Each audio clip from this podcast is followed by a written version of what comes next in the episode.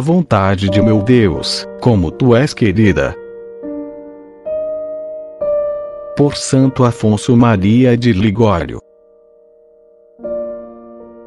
Poucos cristãos entendem o que é a verdadeira piedade.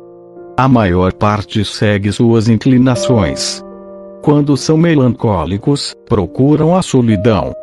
Quando se sentem atraídos por uma vida ativa, se dedicam apenas às obras da salvação das almas.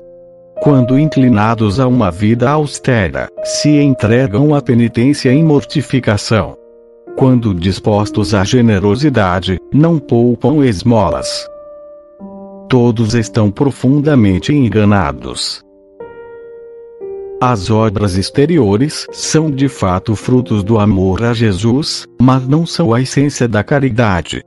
A caridade está inteiramente na sintonia com a vontade de Deus. Ela requer que se renuncie a si mesmo, e em tudo se busque aquilo que mais agrada a Deus, e mesmo assim apenas porque Deus quer e merece.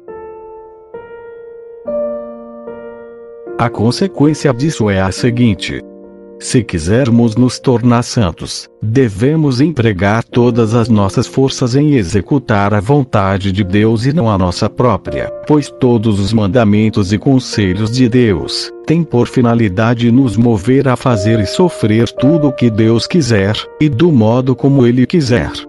Logo, toda a perfeição pode ser resumida nas seguintes palavras: fazer tudo o que Deus quer, querer tudo o que Deus faz, com a única intenção de contentá-lo. Oh meu Deus, eu vos agradeço porque o caminho da perfeição é tão fácil. De agora em diante, estou resolvido a caminhar por ele, ajudado pela vossa graça. Com essa intenção, me uno sem reserva à vossa vontade, que é toda santa, toda boa, toda bela, toda perfeita, toda amável. Ó vontade de meu Deus, como tu és querida. Unido a ti, quero viver e morrer. O que te agrada deve também me agradar, teus desejos devem ser também os meus desejos. Meu Deus, oh meu Deus, ajudai-me, fazei que de agora em diante eu só viva para querer o que vós quereis, para executar apenas a vossa amável vontade. Eu deploro os dias em que fiz a minha vontade, e vos dei desgosto. Amo-te, ó oh vontade de meu Deus, amo-te tanto quanto ao próprio Senhor, pois na verdade tu és mesmo o próprio Deus.